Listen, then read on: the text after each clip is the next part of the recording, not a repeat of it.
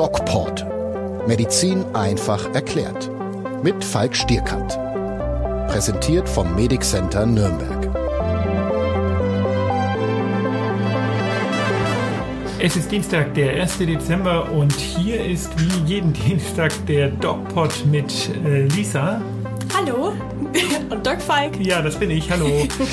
Wir haben viel zu bereden, Lisa. Ja. Eine ganze Menge haben Eine wir zu ganze bereden. Menge. Fangen wir an. Ähm, also zum einen besprechen wir heute drei Sachen. Zum einen besprechen wir drei Sachen. Das geht ja schon wieder gut Und zum los anderen. Nein, anderen. Also heute besprechen wir ähm, ja besonders oder besprechen wir die Sachen an, die wir ja in den Videos immer zu hören bekommen. Hammer, ähm, oder? Ein paar Statements. Ja, es ist ziemlich schade, dass ähm, so darauf reagiert wird und ähm, ja, wir versuchen mit ein paar Statements aufzuräumen und uns ja so objektiv wie möglich darüber zu äußern, weil ja durch die Kommentare reagiert man ja ein bisschen emotionsvoll, sage ich jetzt mal. Und äh, ja, wir, wir klären das halt in diesem Gespräch jetzt. Dann ähm, noch die neuen Corona-Beschränkungen, die seit heute gelten und die Ausgangsbeschränkungen für Nürnberg. Das sind drei ja, wichtige Sachen und drei Sachen, ja, die nicht so angenehm sind. Nein. Fangen wir doch gleich mit unserem äh, YouTube-Kanal an. Hey, Ja. wie lange machen wir das jetzt? Zwei Jahre fast genau. Über zwei Jahre. Über Im zwei September Jahre, waren es, ja. glaube ich, zwei ja. Jahre. Ne? Und jetzt die letzten sechs Monate ist der ja, Kanal et, equa- äh, äh, etwas so, so. explodiert. etwas explodiert und ja, seitdem bekommen wir auch, ja, wie gesagt, schon nicht so schöne Kommentare auch. Nen- nennen wir es mal Gegenwind, aber tatsächlich ähm, äh, unsachlichen Gegenwind. Ich habe, äh, also fang, fang doch mal an. Ich glaube, du hast ein bisschen was rausgesucht, Ja, ja, genau. wo du einfach mal, ähm, genau, einfach mal loslegen willst. Genau, zu, besonders zum letzten Video, es gab ja, es ging ja über das Thema Corona-Impfung, ja. ähm, welche Corona-Impfung es tatsächlich gerade gibt im mRNA-Impfstoff und so weiter. Und natürlich äh, gibt es da viele Impfgegner und auch Leute, die denen das Thema nicht so passt. Und ich habe ein paar Sachen rausgeschrieben und zwar Wollen wir äh, erst äh, noch mal kurz über die Art und Weise sprechen, wie uns da begegnet wird? Ja, also ähm, wie ich ja schon erwähnt habe, leider äh, nicht so konstruktiv. Es wird ähm, ja in, ziemlichen Ausdrücken gesprochen und es ist halt einfach nicht schön und wir geben uns sehr viel Mühe, das Ganze so objektiv wie möglich und an Studien auch zu belegen und ähm, ja, wenn dann man halt so Kommentare dann kommen, dann ähm, ja, ist es halt einfach nicht schön. Das Nee. ist das Einzige, was ich dazu sagen kann. Äh, so ist das. Ähm, äh, da wird also äh, zum Teil echt beschimpft und, und, und irgendwie mein Abschluss wird oft in Frage gestellt. Das Ja. finde ich immer ganz Ja. lustig. Äh, Ich habe ein paar Fragen dazu auch noch mitgebracht zu deinem Abschluss. Aber das Ganze später. Ich würde jetzt mal anfangen. Ich würde jetzt mal anfangen, die Fragen, die vielleicht noch ein bisschen offen sind, die vielleicht einfach nicht geklärt sind und die man dann auch aus dem Weg räumen kann. Also Thema Impfschäden wird sehr, sehr, sehr Ach oft Gott. angesprochen. Ähm, einfach mal deine objektive Meinung, ohne Emotionen, ohne alles. Einfach deine objektive Meinung und dazu auch noch die Info. Impfschäden äh, sind nicht offiziell bestätigt, da die ähm, durch jahrelange Instanzen gehen müssen. Was sagst du dazu? Also äh, Punkt eins, äh, eine objektive Meinung äh, gibt's ja dazu gar nicht. Ne? Du weißt, was ich meine. Äh, die, die Faktenlage. Genau. Wir haben uns damit relativ stark beschäftigt. Also der Professor Breuer äh, und ich, wir haben ja dieses Buch geschrieben, wo es auch um das Thema Impfschäden geht. Und es gibt faktisch keine Impfschäden. Es gibt Nebenwirkungen von Impfungen, klar. Jede Impfung hat eine Nebenwirkung und je- jedes, jede Medizin hat eine Nebenwirkung. Aber Impfschäden, wie man sich das jetzt vorstellen würde, dass wirklich man impft und dann kommt es zu irgendeiner äh, krassen Krankheit oder so, das äh, ist in der Literatur nie beschrieben worden. Und ähm, da ist die Impfung per se eigentlich auch eine der best erforschtesten mh, medizinischen ja, Maßnahmen, weil man ja äh, sehr genau äh, hinschaut und weil in Deutschland zum Beispiel jeder Verdacht auf eine Impfnebenwirkung ähm, ganz konsequent dem ähm, Paul-Ehrlich-Institut gemeldet werden muss, beziehungsweise dem lokalen Gesundheitsamt und das äh, leitet dann den Verdacht weiter ans Paul-Ehrlich-Institut. Aber, aber wie kommen dann die Leute darauf, äh, dass sie sagen, es gibt Impfschäden? Also man, natürlich sieht man die Artikel unter den, unter den Posts, unter den YouTube-Videos, aber ist das wirklich, ist es wirklich so? Also du sagst ja, es ist nicht so, aber darum gibt's wieder weitere Artikel, die das doch behaupten. Na gut, also äh, häufig verlinkt wird natürlich die Sache mit dem Pandemrix in Schweden. Pandemrix ist ein Impfstoff gewesen, der gegen die äh, Influenza-Pandemie H5N1 war es, glaube ich, H1N1, eins von beiden, also gegen die Schweinegrippe mhm. im, in, im Jahr 2009 ähm, zur Verfügung stand. Und den hat man relativ großflächig verimpft und hat dann im Nachhinein festgestellt, oha, ähm, das scheint ja so, als gäbe es als Konsequenz ähm, die Nebenwirkung, dass einige Patienten Narkolepsie, also die Schlafkrankheit, entwickeln. Mhm. Das ist aber nicht so. Und da muss man halt sagen, okay, ist die, ähm, es ist schon sehr, sehr schwierig, diese Studien richtig zu lesen und ähm, es ist viel, viel einfacher, äh, vereinfacht zu sagen, na gut, okay, ähm, das sieht nach äh, Narkolepsie aus und da ist die Impfung schuld und äh, fertig ist.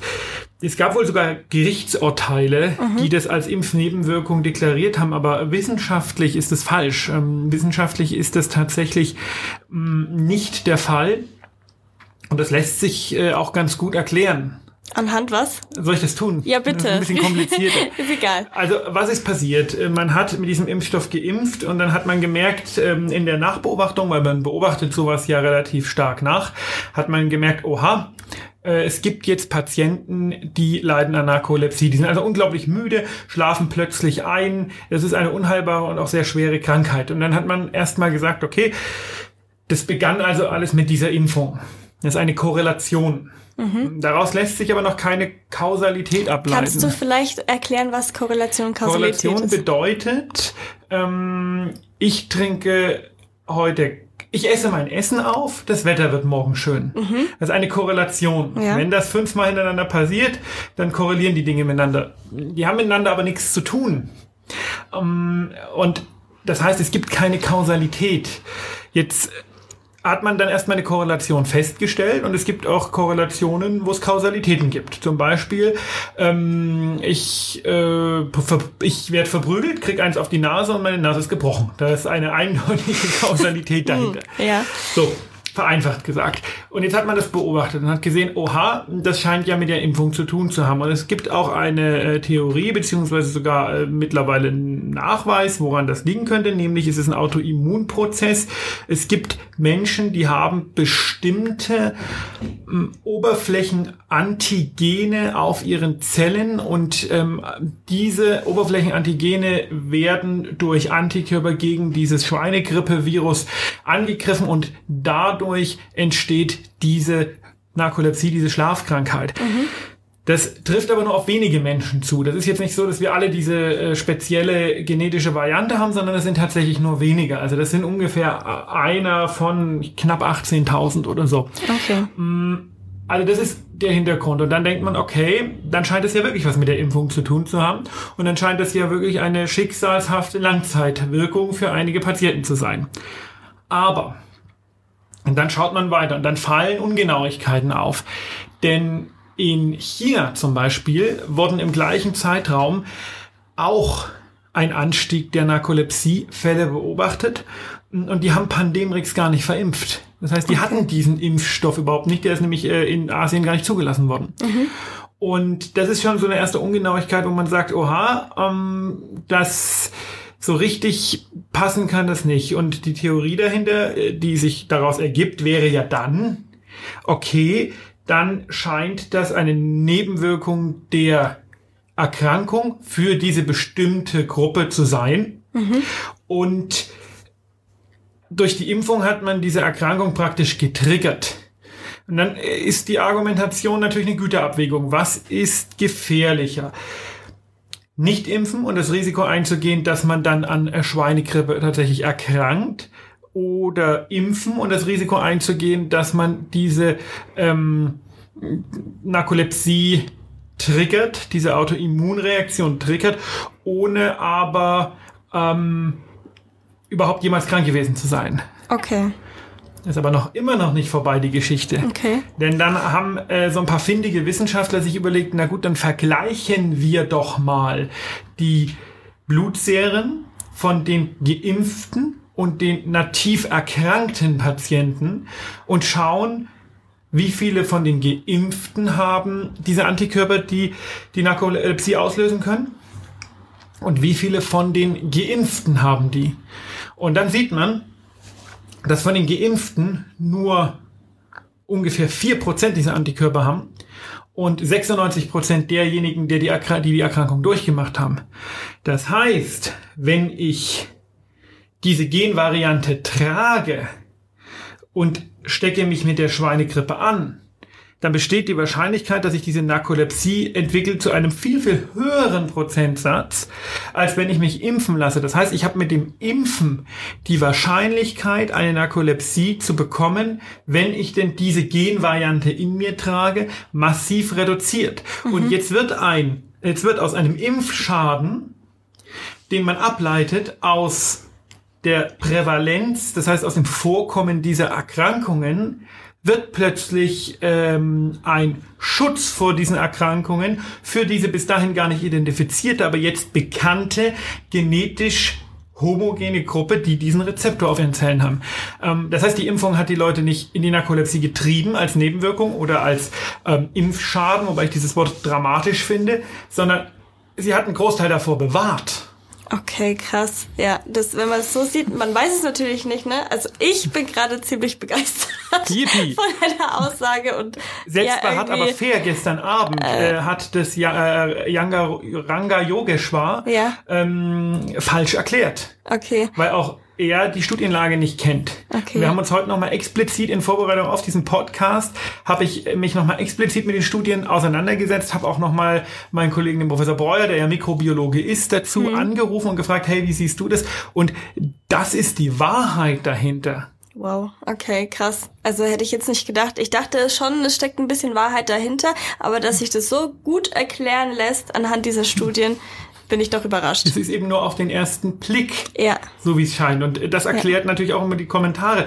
Das sind Menschen, ohne denen zu nahe zu treten zu wollen, obwohl sie mir zu nahe treten, äh, die keinen medizinischen Background haben und die ja. keinen wissenschaftlichen Aber Background haben. Und ich kann nicht als Laie. Sie Ihren Beruf hier ein, ja ähm, eine wissenschaftliche Studie beurteilen, für ja. deren Beurteilung ich Grundkenntnisse brauche, die ich über Jahre und Jahrzehnte zusammensammeln mhm. muss. Das geht nicht. Das ist auch total überhaupt gar nicht schlimm, dass man diese medizinische, das medizinische Wissen nicht hat. Aber dann sollte man halt diese Aussagen lassen. Und wie du es jetzt gerade erklärt hast, es ist ja eigentlich gut, ja, wie es ist, ne? Also, so ist das. so sollte man es auch einfach akzeptieren und äh, gut, dass wir es auf jeden Fall jetzt geklärt haben. Und das jetzt, ist ganz kurz ja. noch zu den Zahlen. Wir mhm. haben das auch nochmal äh, ausgeführt. Ähm, von sechs Millionen verimpften Patienten, mhm. schätz mal, wie viele davon ins Krankenhaus kamen wegen einer Nebenwirkung der Impfung, sei es Allergie oder schwere Rötung mit Infektion und so weiter und so fort. Von sechs Millionen. Du und deine Schätzungen, aber ich habe keine Ahnung. Also du sagst ja, einer von 18.000 hat es bekommen nachdem... Bei Pandemics. Genau. Aber von 6 Millionen Impfungen generell. Generell. Bei Nachbeobachtungen. Ah, okay, okay, okay. Ach Mann, ich bin so schlecht im Schätzen. Ungefähr, nur so ein ungefähren Wert. Ich sag mal, weiß ich nicht, 200? Es waren zwölf. Davon hatten zwei einen etwas schwereren Verlauf. Okay. Es gab null Tote und null Langzeitschäden. Ähm, okay. Es gibt keine Impfschäden. Okay. Ja. Es gibt Nebenwirkungen, ja. aber es gibt keine Impfschäden. Vielleicht kann man ja noch mal ganz kurz hier ähm, die, falls dich das interessiert, mal aufgreifen, woher diese Theorie der Impfschäden eigentlich rührt. Ja, erzähl mal. Und zwar ähm, gab es da einen ähm, Arzt, der mittlerweile kein Arzt mehr ist, weil man ihm auf Basis der folgenden Ausführungen die Approbation entzogen hat. Das war der Herr Wakefield. Und der Herr Wakefield hat in den 70er Jahren äh, mit einer Studie, die nicht mal 20 Leute einschloss, versucht zu zeigen, dass Patienten, die geimpft wurden, in dem Fall war es, glaube ich, gegen Mumps, Masern, Röteln, ähm, da würde ich mich jetzt nicht festlegen müsste ich nochmal nachlesen. Ähm, auf jeden Fall hat er versucht, mit dieser Studie zu zeigen, dass diese Patienten ähm, ein höheres Risiko haben, Autismus zu bekommen. Mhm. Und das hat ja jeder schon mal gehört. Dieses Impfen verursacht Autismus, auch wenn es Blödsinn ist. Äh, das hat sich ja irgendwo eingebrannt. Das ist das, wo ich immer sage, ähm, unsere, unsere Freunde aus ähm, Baden-Württemberg sagen, das ähm, hat ein Geschmäckle hinterlassen. Ne? Mhm. So. Ähm, es kam dann raus, dass äh, Wakefield über 500.000 Pfund damals für diese Studie bekommen hat, und zwar von Anwälten autistischer Kinder, die versucht haben, Schadensersatzklagen gegen den Hersteller der Impfung durchzubekommen. Die Studie war von oben bis unten gefälscht. Alle Mitautoren hatten sich äh, relativ zügig distanziert von der Studie. Wakefield hat seine Approbation verloren und ähm, äh, tourt seitdem umher als ähm, Impf gegen Protestant, weil er äh, gar nichts mehr machen kann. Und er ist übrigens ein guter Kumpel von Donald Trump. Oh. Ja. Okay, alles klar. Daher ja, kommt gut. das. Und äh, das ist Wahnsinn, weil das sich einnistet hm. in die Gehirne hm. der Menschen und ja, ja, einfach nicht mehr rausgeht. Ja, Negatives äh, brennt sich halt schneller ein als etwas Positives, das stimmt schon. Ähm, hier, du hast ja gerade gesagt, du eignest dir das Wissen in deinem Studium an, danach noch, du liest Studien und so weiter. Jetzt kam die Frage, wie viel lernt ihr denn im Studium über Impfen? Das hat mich tatsächlich auch interessiert. Viel. Ähm, es geht nicht nur, ich habe sogar so ein Büchlein hier da hinten, es geht nicht nur um das Studium, sondern äh, ich mache ja jetzt in Kürze meine Facharztprüfung mhm. und auch da muss ich also als Facharzt für Allgemeinmedizin wirklich viel über das Thema Impfen wissen. Ich würde durchaus behaupten, dass ich äh, auch viel über das Thema Impfen weiß und im Studium hat das natürlich einen großen Stellenwert, gerade in Anbetracht der äh, Wichtigkeit und der Notwendigkeit mh, mit oder, oder die Impfen innehat im Rahmen der Bevölkerungsgesundheit. Mhm. Wird das natürlich unterrichtet und äh, ist auch wichtig. Klar, in sechs Jahren Studium muss man alles noch ein bisschen lernen. Also ähm, ich würde sagen, man lernt über das Thema Impfen ungefähr so viel wie über das Thema Dickdarmkrebs, die rudimentären Dinge. Und wenn man sich dann später im Berufsleben damit beschäftigt und damit auseinandersetzen muss, dann lernt man mehr. Ich persönlich bin einem, an einem Punkt aufgrund meiner Facharztausbildung, wo ich zu diesem Thema sehr viel weiß, weil ich es auch täglich tue, täglich Impfberatungen mhm. durchführen muss und da sehr genau wissen muss, wann man wie welchen Impfstoff empfiehlt und verimpft. Ja. Also du bist ja auch jeden Tag wirklich, äh, kann ich ja bestätigen, hier im Medic Center Aussichtsplatz und äh, berätst deine Patienten. Ähm, ja. So ist das. Genau. äh, ja, weiter geht's. Ähm, ja, das war's eigentlich schon von den Fragen her. Du hast eigentlich. Ah, hier, was, was ich noch hier, was ich hier noch äh, fragen wollte. DNA.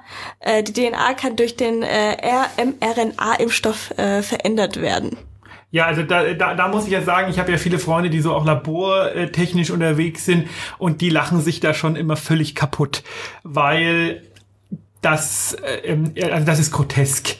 Ähm, vielleicht, aber ich habe es im Video schon erklärt zur, äh, zur Einordnung. mRNA ist Messenger-RNA. Das ist eine Sequenz, auf der steht, wie baue ich ein bestimmtes Protein zusammen. In dem Fall ähm, das Spike-Protein.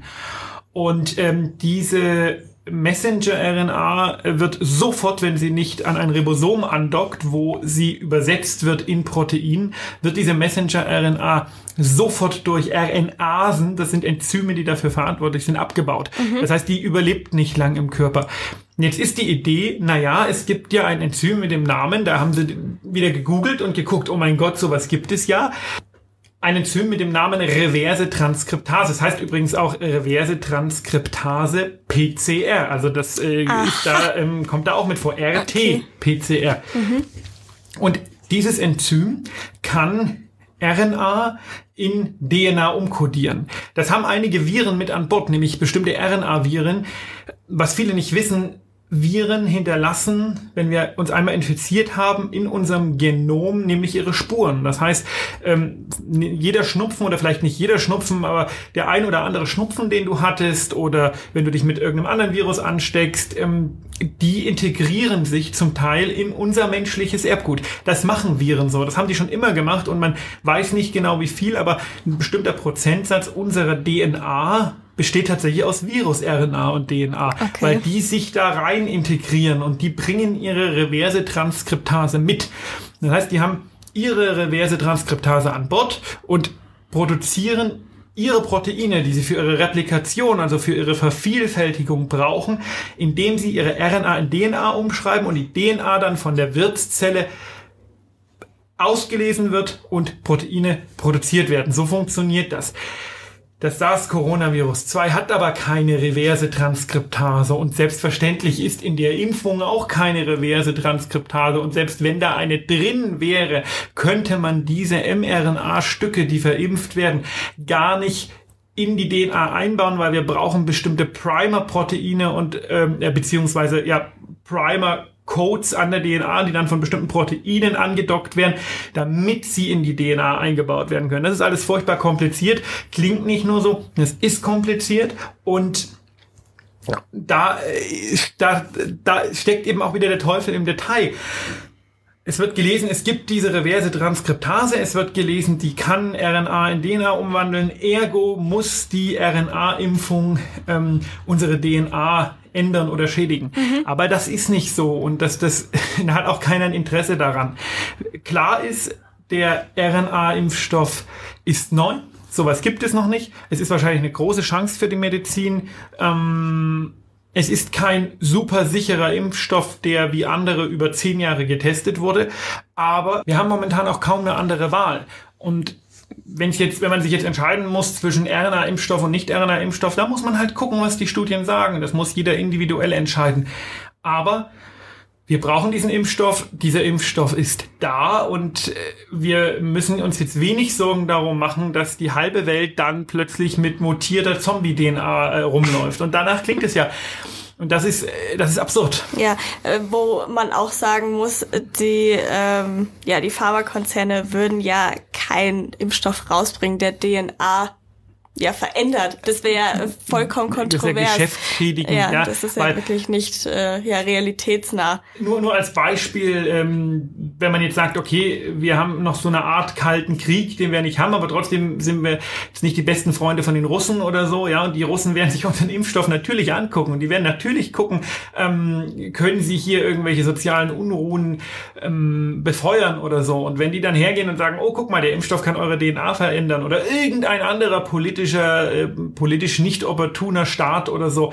Also es wäre blanker Selbstmord von der Industrie, äh, von der Politik und überhaupt da einen Impfstoff äh, zu produzieren, der auch nur in Ansätzen bewusst schädigt. Ja, genau, so ist es.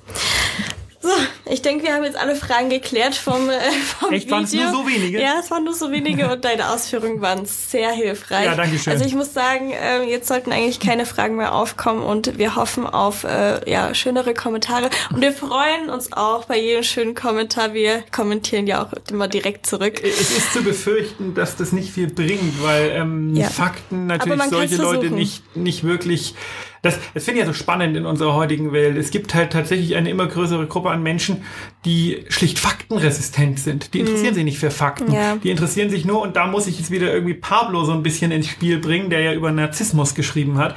Die interessieren sich nur für sich und ihre Fakten. Ja, ist auch vollkommen wurscht. also mir ist es zumindest wurscht. Wir äh, wissen ja, was, was die Studienlage ist und ähm, ja, so ist es einfach. Yippie. Ja. Ähm, ja. Zu den neuen Corona-Regeln, die heute ab dem 1.12. gelten, ähm, wollte ich noch ein paar Sachen sagen. Und zwar, ähm, ja, ist mir aufgefallen, vielleicht kannst du das noch ein bisschen erklären, ähm, dass freitags die Corona-Zahlen immer super, super hoch sind. Wieso sie nur freitags so hoch sind und wieso nicht äh, Donnerstag oder Mittwoch? Wird am Wochenende nicht getestet? Ähm, naja, also Freitag sind die Zahlen tatsächlich immer höher. Das ist lustig, wenn man sich diese Kurve so ja, anguckt, die genau. geht immer hoch und runter. Ja. Das liegt daran, dass ähm, Freitag die ganzen Ergebnisse aus der Woche. Das dauert ja bei manchen einen Tag, bei manchen drei Tage, bis das Ergebnis da sind und die werden dann natürlich äh, immer kumulativ zusammengemeldet. Das heißt, wenn man Samstag, wenn Samstag die äh, Ämter offen hätten, dann mhm. wäre da noch mehr los wahrscheinlich. Und am Wochenende wird natürlich deutlich weniger getestet. Da wird über den ärztlichen Bereitschaftsdienst und über die Testzentren getestet, aber nicht über die Hausärzte. Und auch da ist am Wochenende natürlich äh, bei den Testzentren weniger Betrieb, weil die Leute natürlich tendenziell irgendwie irgendwie unter der Woche dahin gehen. Das ist hm. irgendwie einfach so. Mm, und dann haben die Gesundheitsämter zu. Und die ganzen Meldevorgänge sind am Wochenende sehr träge. Also wir leben halt in Deutschland immer noch in einem, ähm, in einem Wochenendstart. Am Wochenende ist hier, ist hier Wochenende. Frei, das sage ich auch immer. Und äh, das erklärt, warum die Zahlen da so undulieren. Deswegen nimmt man auch so einen Wochenschnitt. Und am Freitag äh, sind die Zahlen halt eigentlich am belastbarsten, weil da die realen Zahlen der Woche wirklich äh, ankommen und anfluten. Hm. Also müsste man theoretisch die Zahlen vom Freitag ein bisschen auf die Woche verteilen, sozusagen. Naja, genau. Wenn du sagst, Freitag hast du 20.000 Neuinfektionen, dann haben die sich ja nicht Freitag neu infiziert, sondern ja. da sind das irgendwie 10.000 vom Montag und 3.000 vom Dienstag und ähm, ja, wenige vom Donnerstag. Also das ist ja immer nur wirklich, das muss man ja auch als statistischen Wert sehen und auch ja. als solchen begreifen. Ja. Jetzt habe ich mal die Zahlen verglichen zu letzter Woche. Wir sind ungefähr gleich geblieben. Das heißt, die Maßnahmen, ja, sind okay, bringen aber äh, dementsprechend nichts. So, jetzt gibt's ja, die bringen schon was. Die Exponen ja. Das exponentielle Wachstum ist vorbei. Ja, aber sie, sie senken sie nicht, sage ich jetzt mal so. Das stimmt. Ähm, jetzt gibt es neue Corona-Regeln. Ähm, fünf Personen äh, mit maximal zwei Haushalten und das Ganze bis zum äh, 23. Dezember aktuell hier in Bayern. Ähm, genau. Danach zählt zehn Personen und verschiedene Haushalte bis zum 01.01.2021. Macht mhm. das Sinn? Was sagst du dazu? Ähm, also zehn Tage ist ja dann quasi, oder nicht ganz zehn Tage, also eine Woche, über eine Woche ist dann äh, die ganze ja, ist das ganze Land offen. Also ich glaube, das macht überhaupt keinen Sinn. Ich glaube auch, dass die Reduktion der Kontaktperson auf fünf keinen Sinn macht, also keinen übergeordneten Sinn. Ja, wir haben jetzt diese Abflachung der Kurve, aber die Zahlen nach unten werden wir so nicht drücken. Das zeigt sich schon allein, wenn wir uns die äh, Ausnahmen anschauen. Und Ausnahmen sind ähm, natürlich die Büros, der Beruf, also das darf alles weitergehen wie bisher. Mhm. Wir beide sitzen jetzt hier zusammen und wenn ich früh, heute früh wieder am Bahnsteig habe gedacht, mein Gott, eigentlich muss man es filmen und, und für unsere wunderbare DocPod Instagram-Seite ähm, zur Verfügung stellen. Ähm, bitte folgen. Da laufen, bitte folgen, da laufen Massen an Leuten eng aneinander. Im Bus sind die Leute eng aneinander, in der Bahn sind die Leute eng aneinander, ja. Mm, im Büro sind die Leute eng aneinander. Wir haben hier in der Praxis jetzt die Regel, äh, wir versuchen uns so ein bisschen am Einzelhandel zu orientieren. Also wir lassen nur drei Leute hier rein, einen an der Anmeldung, einen ins Wartezimmer, einen im Sprechzimmer und der Rest steht draußen und wir haben draußen ein Hygienekonzept, wo die Leute praktisch ähm, warten müssen an bestimmten Wattehaltestellen und dann nach da rein und nach dort raus. Es hält sich überhaupt kein Mensch daran. Wenn wir die Tür aufmachen, dann hast du eine riesen Menge, die aufeinander hockt und mhm. Mm, da sind halt, ähm, wenn da mal einer dabei ist, dann infizieren sich die Leute halt und deswegen glaube ich, dass all diese Maßnahmen am Ende nicht viel bringen. Was am Ende was bringt, ist zu sagen, zu die Lunte. Mhm. Inter interessant wäre auch, wie man das in der Slowakei gemacht hat, zu sagen, man macht ähm, bevölkerungsweit so einen Antigentest. Und da hat man das nämlich so gemacht, dass man gesagt hat, okay, wer mitmacht und negativ ist, darf normal weitermachen. Wer mitmacht und positiv ist, muss eine Woche in Quarantäne oder zehn Tage. Und wer nicht mitmacht, muss auch eine Woche in Quarantäne. Ah. Dann haben wir praktisch einen Lockdown für Erkrankte und Unwillige gemacht. Okay. Und das war ganz clever. Und wer dort, wer dort diese Quarantäne gebrochen hat, hat 1500 Euro zahlen müssen. Das ist für slowakische Verhältnisse, wenn du hier sagst 10.000 Euro. Okay. Und die Slowaken haben mitgemacht, ja. Und was machen die Deutschen? Sie maulen rum. Aber hat es, äh, weiß man schon, ob das in der Slowakei was gebracht hat? Mega viel. Die ja? Zahlen sind äh, in den Boden gestürzt. Okay. Krass. Ja, ja keine aber Ahnung. wir diskutieren darüber, ob sich fünf oder zehn Leute treffen dürfen ja, ich und weiß auch ähm, nicht. behalten die Bahnen offen und behalten und, und, und es gibt ja dann immer diese netten Empfehlungen. Wir empfehlen, den Nahverkehr zu äh, vermeiden. Wir empfehlen, Homeoffice zu machen. Mhm. Ja, äh, hä? Hm. Äh, äh. Ja, in Deutschland ist es nochmal ein bisschen alles anders, ne? Die Demokratie und so weiter. Natürlich ist es Ey, alles. Slowakei ist auch eine Demokratie. Ich weiß, aber haben die da nicht ein bisschen weniger zu sagen als hier? Ähm, eigentlich nicht. Also ich eigentlich meine, nicht, okay. ich weiß es nicht. Also äh, das war ja früher die Tschechoslowakei mhm. und dann mhm. hat sich das in Tschechien und die Slowakei getrennt ja. und ich kenne mich in Tschechien gut aus und da haben die Leute genauso viel zu sagen wie hier. Und ich gehe jetzt mal davon aus, dass es in der Slowakei nicht arg anders ist. Wer okay. das anders sieht oder anders weiß, vielleicht uns einfach mal äh, bei Instagram genau. einen Kommentar hinterlassen. Aber ich wüsste nichts anderes. Also Ja. die haben schon auch Demokratie. In China haben sie keine Demokratie. Da feiern die Leute wieder wild miteinander und ohne jede, äh, jede Abstandsregeln, weil nicht notwendig. Okay. Jetzt gibt es ja in Nürnberg Kontaktbeschränkungen, weil der Inzidenzwert über 300 ist. Das gleiche gilt jetzt auch für Passau, meine ich. Ähm, liegt beides in Bayern. Wir sind ja natürlich Nürnberg ist die erste Stadt, wo es wirklich, äh, wo es wirklich so hoch ist, habe ich jetzt gerade gelesen. Ah ja, okay. Auf jeden Fall haben wir jetzt Kontaktbeschränkungen. Das bedeutet aber eigentlich nur, dass wir zu Hause bleiben sollten und nur aus einem driftigen Grund die Wohnung verlassen sollten. So, jetzt ähm, sind aber trotzdem noch alle Geschäfte in der Stadt auf, habe ich gehört. Also man darf Weihnachtseinkäufe machen. Es Im Endeffekt, ja, im Endeffekt ändert es nichts. Wenn ich halt dann in die Stadt gehe, man darf nicht bummeln, aber wenn mich jemand anspricht, sage ich doch dann einfach, ja, ich äh, mache Weihnachtsgeschäfte. Ja, das äh, ist so ein bisschen genau das, was ich gerade gesagt habe. Also der, der, der Sinn hinter diesen Maßnahmen wird verfehlt und das werden wir böse bereuen. Also ich glaube, Weihnachten wird so eine richtige, ich freue mich auf Weihnachten und ich möchte auch mit meiner Familie feiern. Ja, klar. Aber in Anbetracht der Tatsache, dass man hier vor Weihnachten einfach nichts macht, dass die Politik einfach nichts tut. Das muss man so hart sagen. Die labern viel rum. Und es wird so getan, als tue man was, aber im Endeffekt wird nichts getan, um so ein paar Wahnsinnige zu befrieden und natürlich auch um die Wirtschaft am Laufen zu halten. Und ich glaube, dass sich die Infektion jetzt nochmal so schön ausbreiten wird in der Masse und Weihnachten wird das Ganze nochmal explodieren. Wir werden im Januar einen Lockdown haben, wie wir ihn nie hatten, weil zu Weihnachten trägt's jeder schön in die Familie. Der eine fährt nach Mecklenburg, der andere fährt nach Baden-Württemberg, der nächste fährt nur nach Passau und also Ja, es wahrscheinlich. ist ich sag's immer wieder, das Wort Politikversagen ist für diese Situation einfach erfunden worden. Ja. Ähm, äh, abgesehen von den Sachen, die ich gerade gesagt habe, gibt es tatsächlich ein paar Einschränkungen, die jetzt noch zusätzlich dazukommen. Und zwar ähm, gibt es Maskenpflichten auf weiteren Plätzen. Der Konsum alkoholischer Getränke ist komplett untersagt. Und ab kommender Woche, also am 7. Dezember, werden in Unterricht, also ab der fünften Klasse, keine ja, Präsenzunterrichte mehr stattfinden, im, in dem Maße, wie wir es kennen, sondern wieder so ein so ein Teil-Teil hybride, hybride Unterricht stattfinden. Und bei ähm, Abschlussklassen wird es auch nochmal anders sein, aber da ist noch nicht so richtig geregelt. Und die ganzen Unis sind zu, merke ich auch, aber war auch schon davor so. Ja, und dann können die Studenten, ist jetzt blöd gesagt, ne, aber dann können die Studenten halt schön Weihnachten shoppen. Ja, Also, das, wobei man das natürlich, wobei das natürlich so ein bisschen, Ich arbeite. Äh, genau, wobei das natürlich so ein bisschen äh, gemein ist, weil den Studenten geht's halt wirklich schlecht. Die haben Mhm. halt wirklich irgendwie jetzt seit einem Jahr keine Nebenjobs mehr und ich glaube, die, denen ist nicht nach Weihnachtsshoppen zumute. Das, äh, das nehme ich auch muss an, man ja. schon auch deutlich sagen. Ja. Und ja, der Wirtschaft geht es schlecht und das ist alles Mist und ein stärkerer Lockdown wäre noch mehr Mist. Aber wenn man sich langfristig darauf konzentrieren möchte, das so zu handhaben, dann hat man keine Wahl. Die einzige Alternative ist, dass man sagt, okay, man macht es dann doch jetzt anders und fährt eine andere Strategie, wie auch immer die aussehen sollte. Beispiel Slowakei.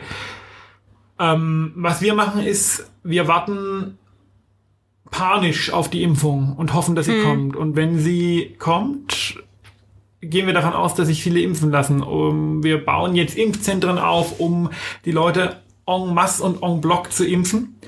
Und ich habe so die Befürchtung, dass viele das gar nicht wollen. Und das wird, äh, glaube ich, zum nächsten Problem. Würde ich direkt die Frage mal an dich geben, würdest du dich jetzt sofort impfen lassen, wenn du könntest? Das ist echt eine gute Frage und Aha. darüber habe ich schon sehr oft nachgedacht. Ähm, dadurch, dass ich ja dich hab und du mir die Sache immer so schön erklärst, wäre ich schon bereit, mir das zu impfen, ja.